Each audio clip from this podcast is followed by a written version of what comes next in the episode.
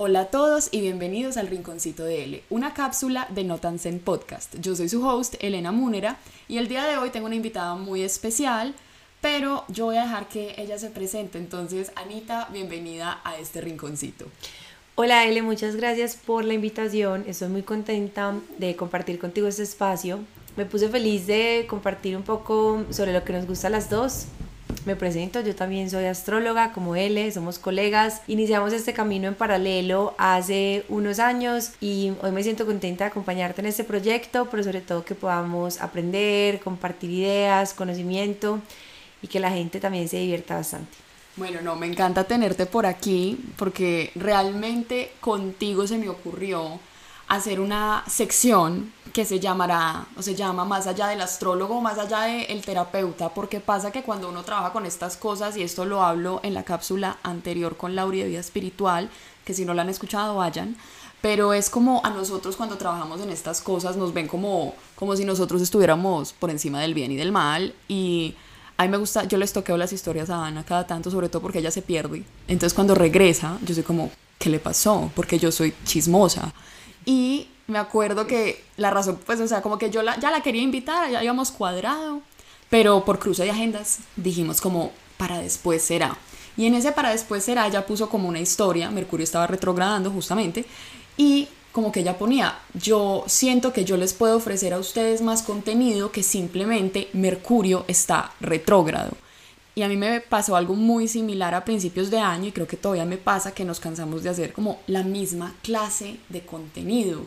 Entonces, no sé, cuéntanos un poquito, digamos como todo ese trabajo que tú has hecho en la astrología y las redes sociales, pues cómo ha sido para ti toda esa experiencia, porque yo creo que si bien hacemos lo mismo, la experiencia para ambas es bastante diferente, entonces no sé, cuéntanos. Tienes razón. Em, en cuanto a lo que dijiste al principio, sí es retador, digamos, tener ese papel de el astrólogo, el guía espiritual y que las personas empiecen a tener una percepción de no se equivocan, no le dan crisis existenciales, no tiene problemas, tiene la verdad revelada, no hay nada más distante de la realidad que esa idea.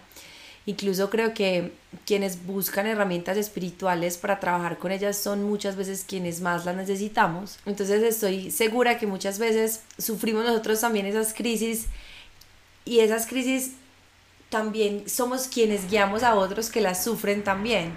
Entonces aquí hay un, un, aguacero. No Se está cayendo el cielo. ¿Será que eso quedaría en la grabación? Nos quedamos muteadas las dos por un momento mientras el rayo sonaba. el trueno, el trueno. Em, entonces, retomando. Em, como estaba contándoles, no es fácil tener ese papel y creer que no podemos equivocarnos o no podemos tener pausas de vez en cuando. Y eso fue lo que pasó precisamente en septiembre, coincide con la retrogradación de Mercurio, fue algo de lo que me di cuenta después. Eh, Mercurio es un planeta que en su retrogradación nos permite revisiones y fue exactamente lo que me pasó, qué es lo que yo estoy compartiendo, qué es lo que yo estoy comunicando de eso se trata Mercurio, de la comunicación.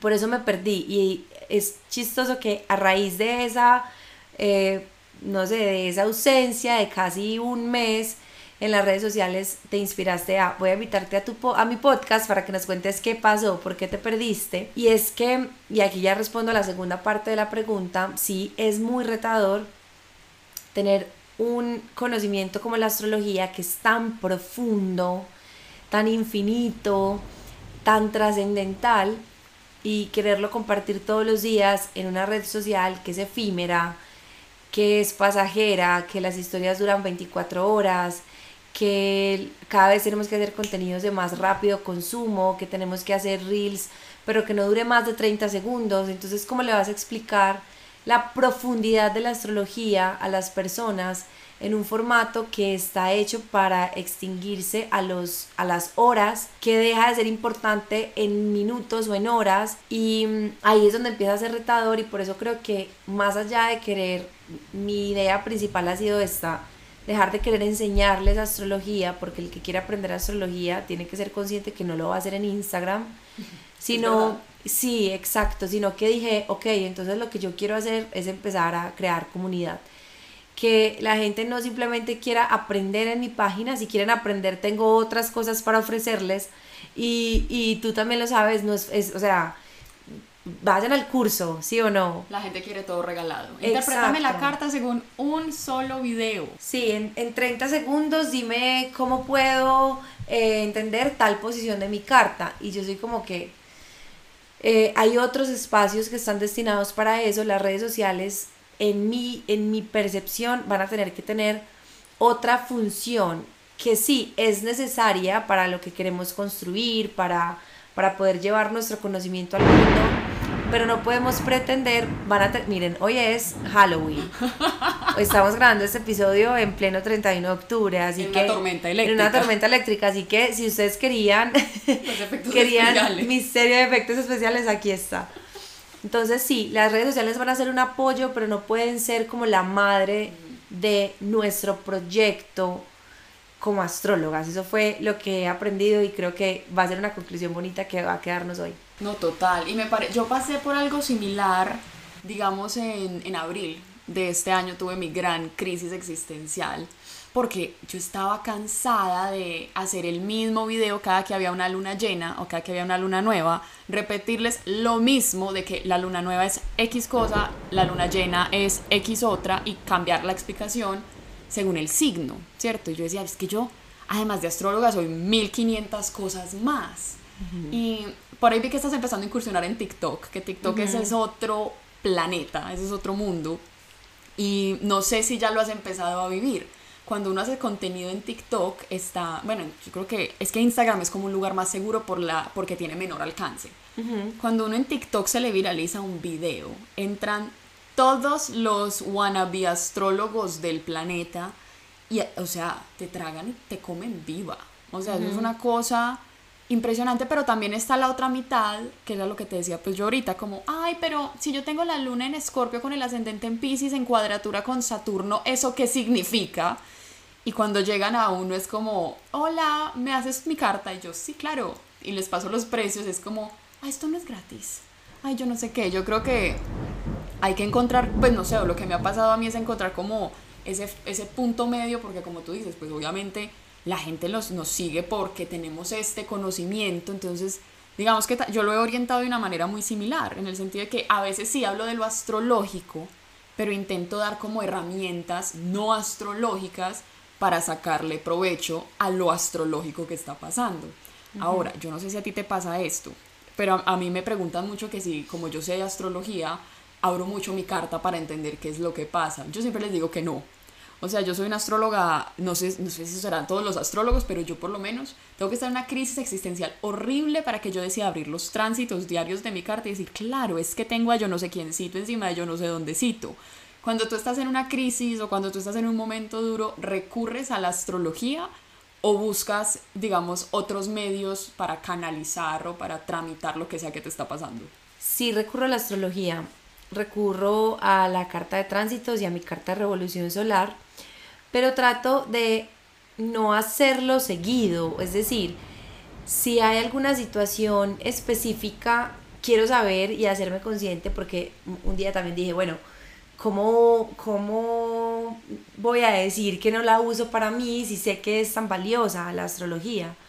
Entonces, eh, sí la uso para mí, pero digamos que más como ayuda terapéutica, sí me apoyo muchísimo en otras personas o en otros saberes o en otras herramientas. Entonces uso el tarot mucho para mí, em, me encanta consultar, em, eh, me encanta hacer terapia psicológica, es digamos espacios que me regalo, pero digamos para cosas muy específicas sí uso la astrología en mi propia carta no muy seguido porque sí es una herramienta que puede generarnos ansiedad, pero para cosas más, más específicas sí he aprendido a usarla bastante. Las, los tránsitos, sobre todo los tránsitos de los planetas lentos y estar muy consciente de dónde están eh, esos planetas lentos sobre mi carta, qué influencia pueden estar haciendo, sí.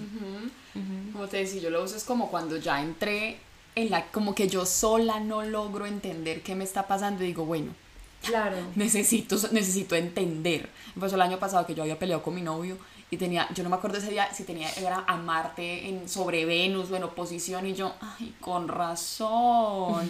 Pero no es como algo que utilice yo en mi diario vivir. Y es que incluso yo, no sé si, yo practico astrología horaria, que es como esa que es así hiper predictiva.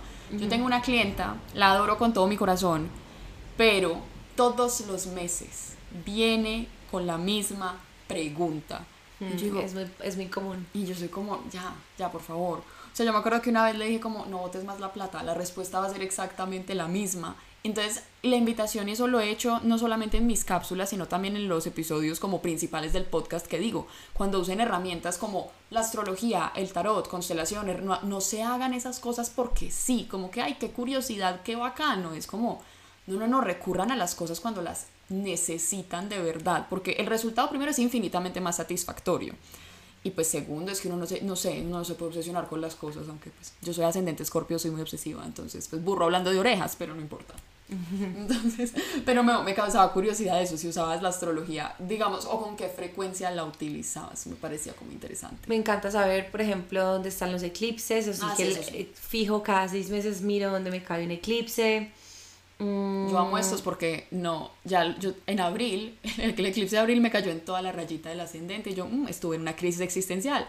Tiene sentido. Y ya estos estoy como, uy, qué pesar de los que tienen el ascendente en los primeros grados, qué pesar de ti, que tienes el ascendente en los primeros grados de Escorpio. Yo ya, a mí ya la vida me dijo, toma lo tuyo, ya les toca a los otros.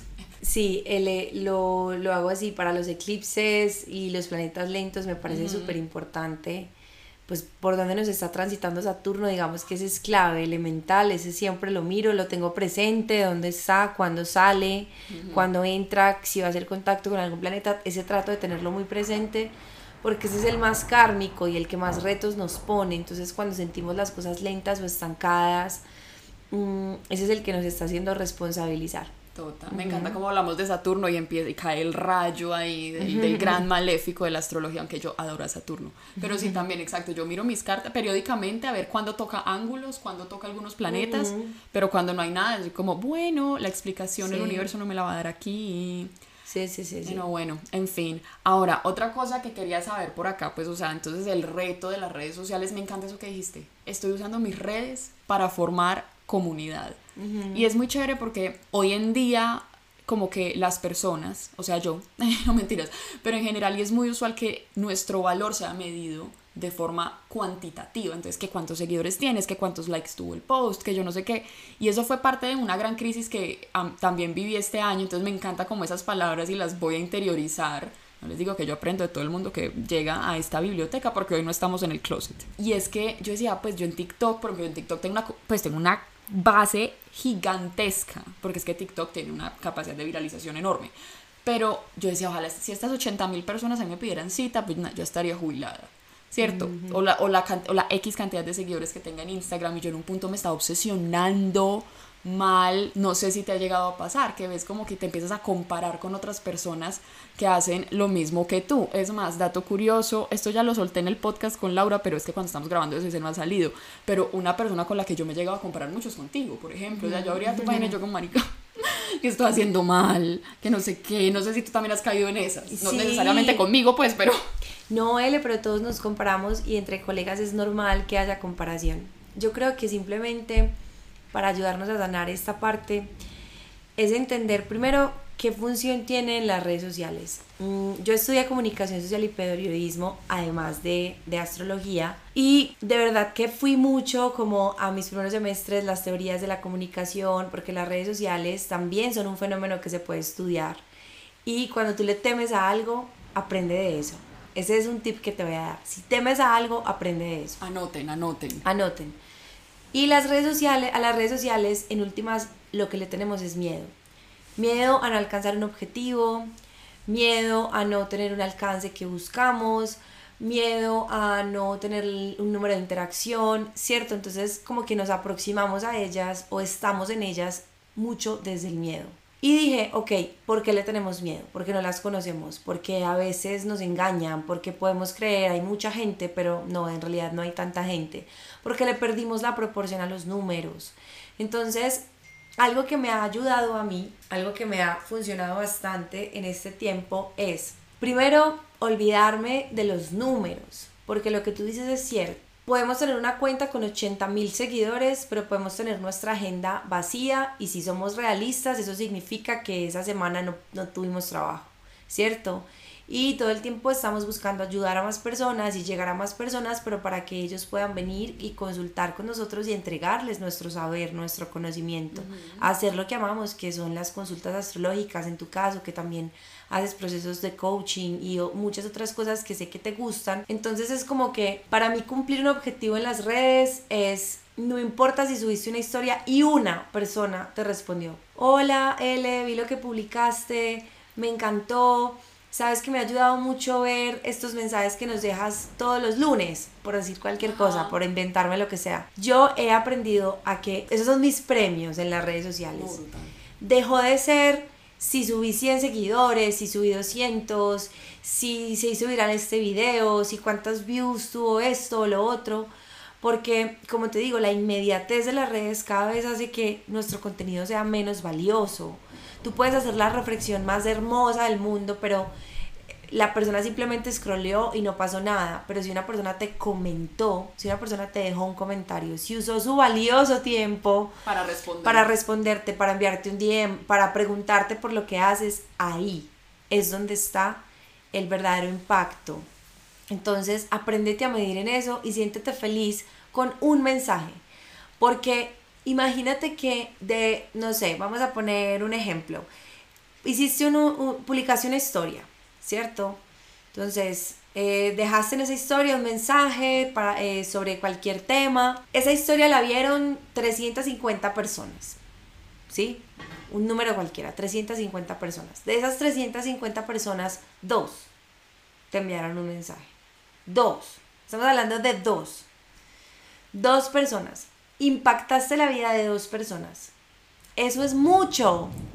Eso es muchísimo. O sea, es que estamos hablando que solamente pudieras hacer tres citas al día si no quisiéramos cargarnos mucho energéticamente.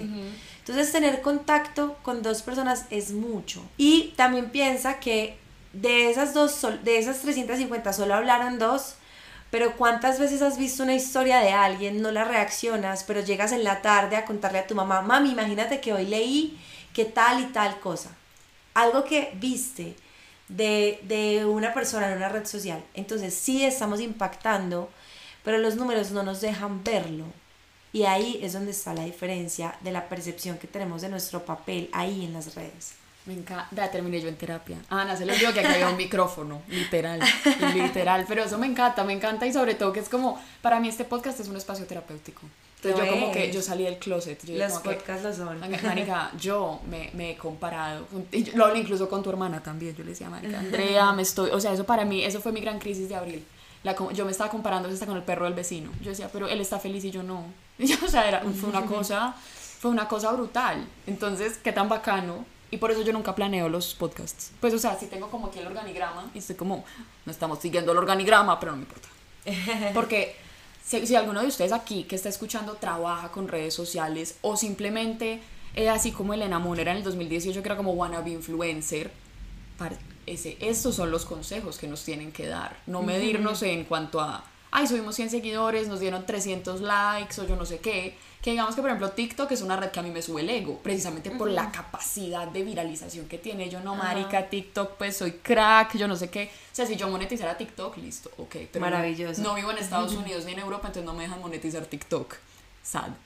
Pero, digamos que me, me, encanta, pues o sea, es lo único que puedo decir que me encanta como el rumbo que toma esta conversación y creo que no solamente me está ayudando a mí, que, a mucha gente. Sino a mucha gente, a las personas que nos están escuchando. Me encanta. Lo que pasa es que las redes sociales nos presionan muchísimo y es algo muy interesante porque primero tenemos un trabajo con una herramienta espiritual.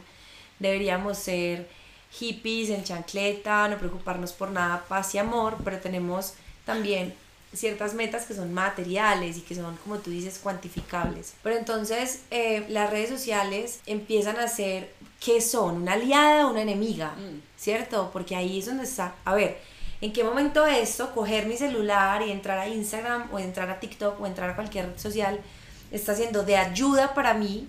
o está haciendo en serio algo que me aflige, que no me hace sentir bien, que no me permite avanzar, entonces empecemos a mirarlas, bueno, tú tienes, tú trabajas para mí, yo no para ti, tú me prestas un servicio a mí, esta red social, yo creo contenido para ti, pero porque tú me sirves a mí y yo no tengo que ser esclavo tuyo pensando cuántos seguidores me van a llegar esta semana o la otra. Y es cierto que entonces caemos en, el, en la comparación. Es normal, es normal y es algo súper particular porque todos estamos en nuestra cama viendo el Instagram del otro y comparándonos con el otro, asumiendo que el otro es feliz. Y empecemos porque en, en nuestras redes sociales no mostramos los momentos de vulnerabilidad.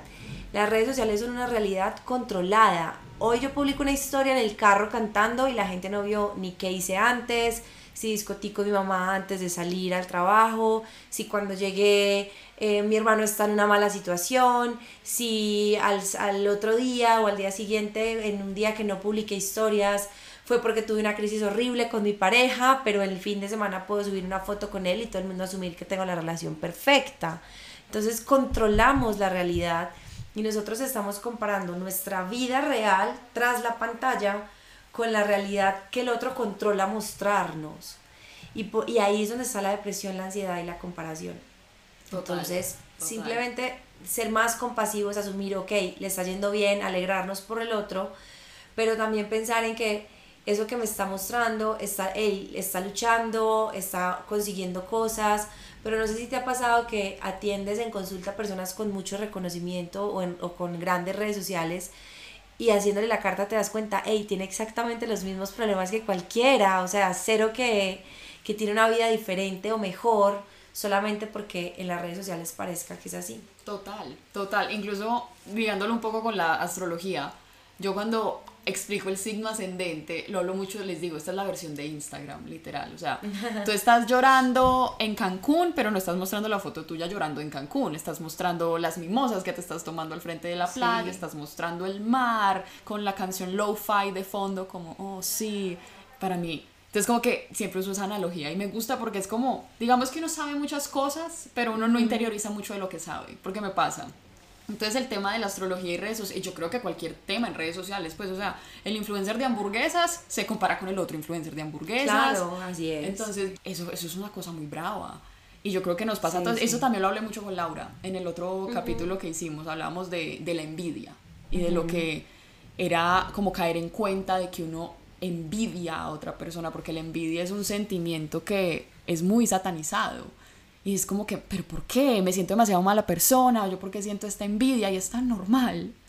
Es un sentimiento muy normal y es un sentimiento, como todos los sentimientos y emociones, que nos guían a un, a un faltante. Total. O sea, si uno vive los, las emociones a conciencia, se da cuenta, cuando envidias, la envidia, o, o te quedas en la envidia, ¿cierto? Me quedo toda la tarde envidiando, pensando, o tengo esa sensación tan maluca, o simplemente digo, respiro profundo, envío buena energía a esa persona por la que sentí eso, que al fin y al cabo mañana se me olvida por quién lo sentí, pero si interiorizo, ok, siento envidia porque ella está haciendo un proyecto y yo no, ¿qué proyecto me gustaría hacer? Siento envidia porque ella... Eh, tiene, no sé, eh, yo creo que uno no envidia tanto el tener, sino muchas veces lo que hace, eh, lo que hace o que está haciendo, o que está mostrando, O, si está, o si está viajando. Y sentirnos en paz como que es su momento, ya llegará mi momento, entender que la vida es cíclica, que cada quien tiene sus, sus momentos de esplendor, hay quienes van a brillar, hay otros que van a tener años horribles y nadie se salva de eso y como ser más compasivos, alegrarnos también de lo que el, al otro le, está, le esté yendo bien, eh, nos va a ayudar a redireccionar ese, ese sentimiento que sí es muy natural. Y en últimas también es como atraemos las cosas. Lo que tú decías, yo me puedo quedar en la envidia y decir, ay, qué envidia, que ella tiene esto y yo no, y yo no. O sea, todo es energía, todo se atrae. Entonces, ¿qué empiezas? Pues experiencia personal. A mí en abril me estaba pasando eso, que las, yo tenía como mi vibra estaba en los infiernos y a mí me cancelaban y me cancelaban y yo, marica. Mejor. No, yo en ese momento, digamos que mi ser capricorniano adicto al trabajo, yo dije, no, no, no, ya, va, me va a tocar ser abogada otra vez. Esperé, yo, yo bajo el diploma del closet, voy al Consejo Superior de la Judicatura, saco la tarjeta profesional y empiezo a mandar otra vez la hoja de vida. O sea, yo entré, más que soy extremista, pues entonces me fui al otro extremo y luego como que, y esto también lo hablé en ese otro podcast. Exacto lo hablé en ese otro podcast y yo dije como que, hey, a mí fue la envidia precisamente la que me llevó a un despertar espiritual, que me ayudó a dar cuenta que yo estaba teniendo vacíos en muchas cosas y que la mente racional ya no me estaba dando abasto para empezarlos a suplir. Entonces, digamos que en últimas, yo le terminé dando las gracias, pues yo, yo dije como que tuve mi momento de crisis, transformación y muerte. Incluso con eso también empezó a renacer mi contenido y empecé a generar un contenido más, más mío. Pero bueno, ahora quisiera hacerte ya otras preguntitas, pero me encanta que nos hayamos metido por todo este tema de las redes porque sí era como mi idea inicial. Pero también me encantaría preguntarte, ¿qué red, ¿cuál ha sido, o sea, qué ha sido lo más retador de tu camino como astróloga? Yo creo que el, el reto más importante es la, el trabajo personal. A ver, cuando uno se embarca en este camino no sabe lo que está haciendo, ¿cierto? Es como que tú aprendes a leer una carta astral y dices, ok, abro agenda, agenda abierta para interpretación de carta astral y uno cree que el mundo es, va a ser muy fácil, que todo va a ser muy feliz, hasta que llega un punto en el que te empiezas a dar cuenta, primero, eh, estoy diciéndole a un montón de gente lo que tiene que hacer con su vida y mi vida, entonces hay una revisión interna. Exacto. La responsabilidad de actuar en coherencia, la responsabilidad de, hey, si tú estás eh, guiando a otras personas, ayudando a otras personas a ser más conscientes, hey, tú también tienes que ser más consciente, como de no sentirte hipócrita, porque yo siento que ese ha sido el mayor reto. El, si yo le tuviera que ponerlo en una, en una lista como de lo más a lo menos retador, cero que lo más retador va a ser la parte técnica de aprender a interpretar la carta, o sea, lo más retador va a ser que cuando tú empiezas a interpretar la carta a otros, te das cuenta de la responsabilidad tan tremenda que hay en que uses una palabra u otra para describir una situación, en que cualquier cosa que digas tiene el poder sobre la otra persona. Entonces, yo hubo un momento también de tantas crisis existenciales que me ha dado en estos años. Porque también es ascendente escorpio, entonces. Sí, que todo el tiempo es, como eh, siempre queriéndonos transformar y morir y, y somos bien autodestructivos también, la energía escorpiana tiene esa característica. Entonces es como darme cuenta, me pasó algo y es darme cuenta de, tengo en mis manos, tengo en mis manos, en mis palabras, la responsabilidad de la vida o la decisión de otras personas. Entonces empecé con una obsesión de tengo que formarme más, tengo que leer muchos libros, tengo que tener muchas herramientas porque es que a consultas llegan personas que te preguntan sobre sexualidad, sobre manejo del dinero, sobre finanzas, sobre temas legales. Entonces yo, yo, sentía que tenía que saber de cosas para poder darle al otro algo que valiera la pena. Y mm, empecé a formarme, yo dije, para poder dar tengo que tener todo el tiempo. Entonces empecé a formarme, a leer, a escuchar muchos podcasts eh, a tratar de crecer espiritualmente yo para poder tener algo que ofrecer y eso ha sido lo más retador de todo este camino. Me parece súper interesante porque a mí me parece, hay un reto similar y es la responsabilidad que se tiene sobre la otra, pues que uno tiene exacto con respecto al consultante, porque me pasó también este año, yo creo que marzo, abril, meses bien interesantes para mí. Tuve una consulta con alguien y yo intento hacer primero muchos como disclaimers, como mira, esto se puede dar de 400 maneras diferentes, pregunto mucho por el contexto, porque pues como que cuando si es como que, eh, voy a poner aquí un ejemplo random, una persona perfectamente sana en su revolución solar, eh, tiene en la casa 6 a Plutón, a la luna negra y el regente de la casa 6 tiene un aspecto horrible con Saturno y está en la casa 8. Pues una cosa que uno dice como que Marica se murió. Pues o sea, no, pero entonces Obviamente, si la persona está perfectamente sana, pues cuando me preguntan por salud, por ejemplo, que es un tema que para mí es súper delicado de tocar porque yo no soy médico, yo soy como, no, pero esto se puede representar en el trabajo, sí, esta es la casa de la salud, pero pues tú no tienes nada, entonces pues no te preocupes, no, no creo que sea por ahí. Y llegan al año y me dicen, efectivamente, me dio yo no sé qué cosa. A mí las revoluciones solares me encanta verlas y cuando como que aprendí a verlas desde la perspectiva más predictiva, más antigua, hay cosas que ya no puedo no ver. Y hay entonces, para mí entra la dualidad de, no sé si te ha pasado, ¿será que le digo o no le digo o cómo le digo?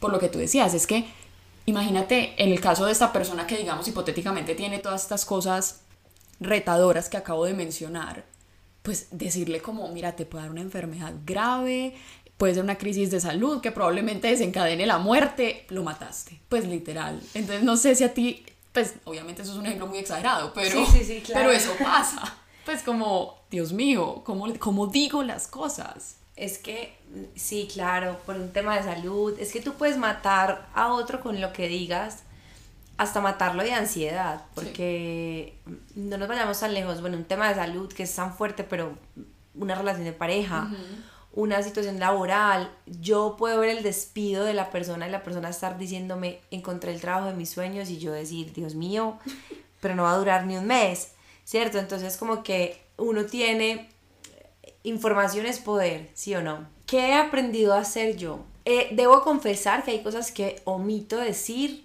Sí, same. Yo también. Y, y como que rápidamente hago un balance en mi cabeza de qué le sirve que yo le diga esto. ¿Cierto? Siempre me hago esa pregunta. ¿Cómo ella, qué ella puede hacer con esta información? Y en otras ocasiones trato de ser muy Em, muy polite, muy, muy libra, como muy, muy gentil. Muy neutral, así. Exacto, muy cáncer, gentil, cáncer. Con, esa, con eso que voy a decirle.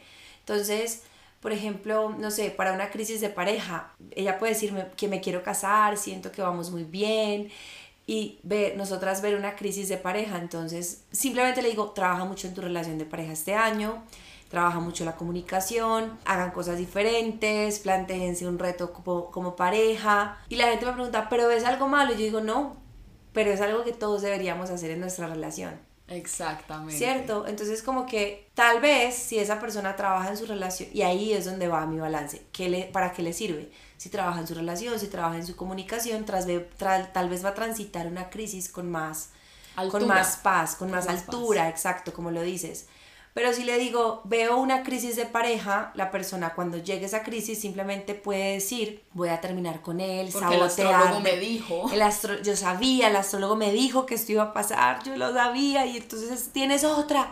Y, y, y volverse un, un saboteador de esa misma relación. Eso es, digamos, lo más, lo más, eh, de las cosas más retadoras, la responsabilidad que tienes con el otro, porque tampoco sabes el nivel de conciencia que tiene el otro. Exacto. Hay, hay clientas, hay consultantes a las que yo les veo un nivel de conciencia que yo, le diga, que yo les digo, mira, yo a esto, yo sé que esto a ti te lo puedo decir tal cual como lo veo.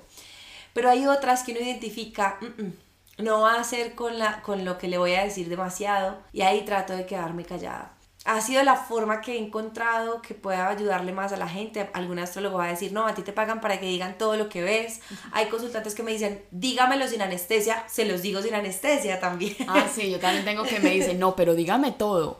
Y yo como, ¿estás segura? Y a veces es como, a mí, exacto, yo empiezo como, mira, no hay una única forma de que esto pase, pues realmente yo no tengo, esto no es una bola de cristal, porque llegan con unas preguntas, pues, que eso es, es que me está pasando esto, esto, esto, entonces cómo me lo vas a resolver o cómo se va a desenvolver eso. Por ejemplo, con consejos legales, a mí me da mucha risa porque pues yo soy abogada de formación, entonces yo, pues abogados que estén escuchando, yo también me formé como usted, si bien no tengo tarjeta profesional, yo siempre digo como, no, pues mira, esto, esto, esto, no sé qué, en el código civil, en el código yo no sé qué, pero pues consulta igual con un abogado en ejercicio porque yo puedo estar muy desactualizada, pero no uso conocimiento astrológico o a veces saco herramientas de otras partes que digo yo desde la astrología no sé cómo voy a contestar esto.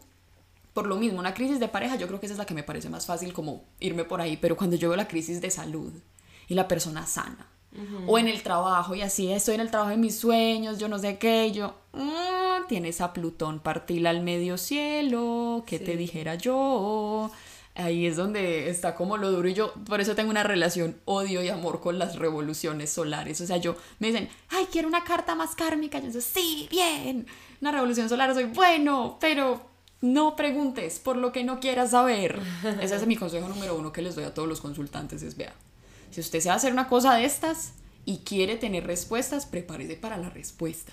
Entonces ahí, eso yo creo que sí también como que comparto ese reto contigo y me pareció muy interesante cuando me estabas contando lo de me empecé a formar en todo como para poderle resolver la vida al otro, pues o responderle a esas dudas que tal vez yo no tengo el conocimiento. Pues sí, como, como tener herramientas. ¿Y en qué te formaste?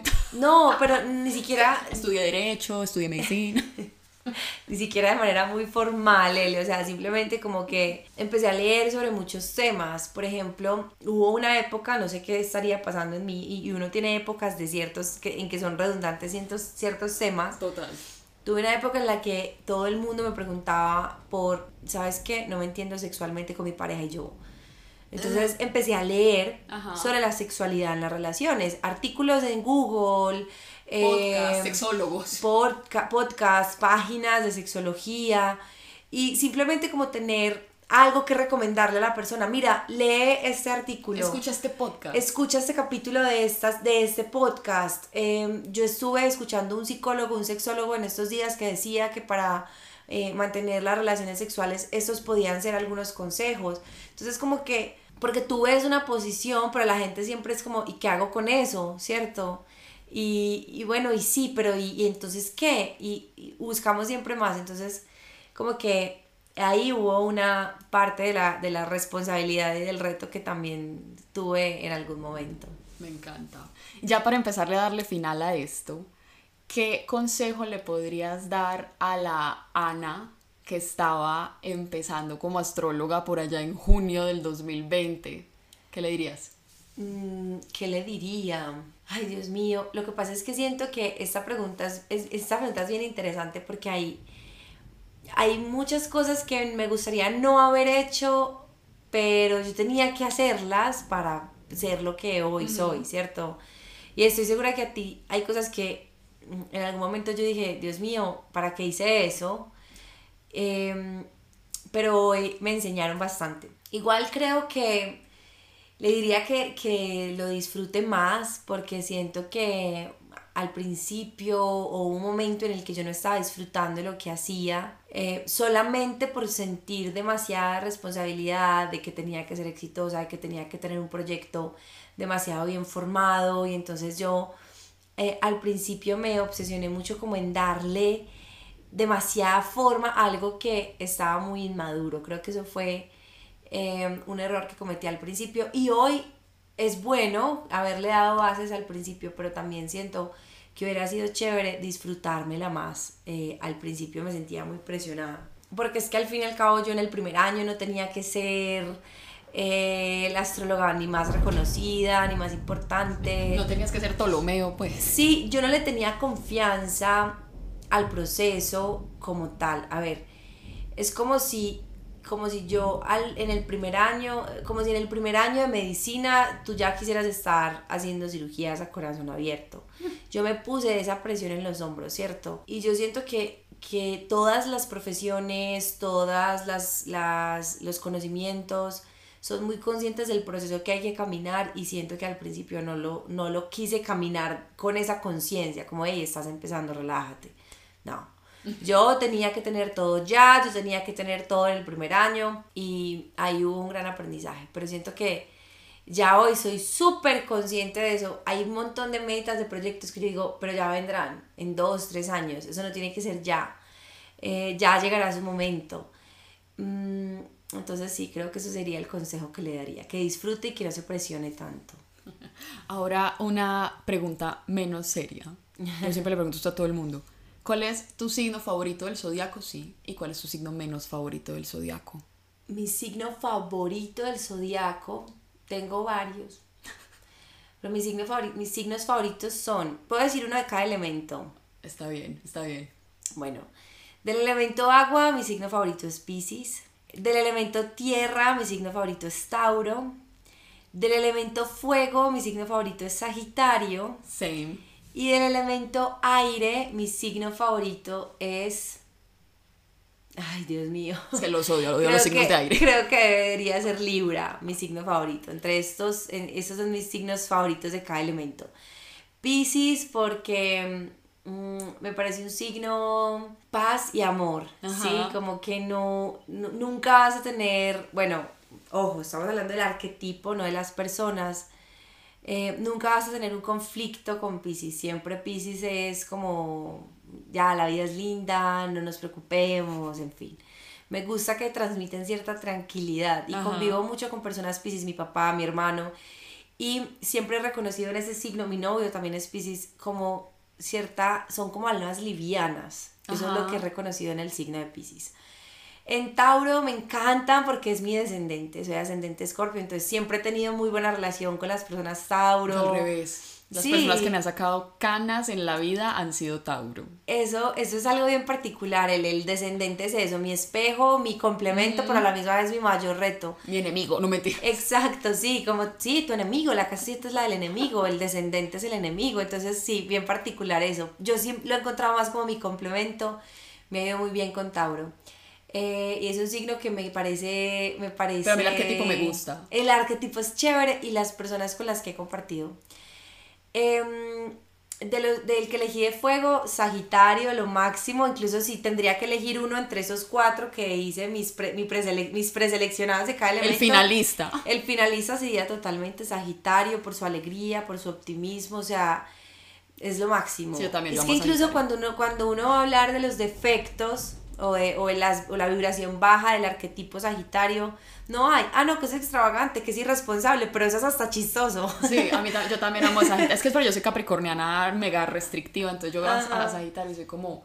Aunque yo ya me siento, yo ya siento mi sol progresando, ya me siento súper acuariana. Yo estoy, no, marica, fuck the police, puta. Sí, sí, sí, ya te sientes bien ahí. Yo me siento bien acuariana. Cambié de signo. Bueno, después les explicamos que... Después la vuelvo a traer. Después nos vuelven a traer para explicarles qué es la progresión, porque si ya han vivido una buena etapa de su vida, ya no son su signo de sol. Ahí les dejamos Una buena etapa de su vida, o sea, si ya tienen 30, ya, ya están muy viejos, ya cambiaron de signo. Ya han cambiado de signo varias veces. Y... Y por último, Libra. Libra, bueno, no dan qué hacer, o sea Libra siempre, pues Libra siempre puede tener un vínculo lindo, es, la, es como, es la persona con la que puedes salir a compartir perfecto, para salir a comer, para ir a comprar algo, para tener, es como el tipo de amigo que uno quiere.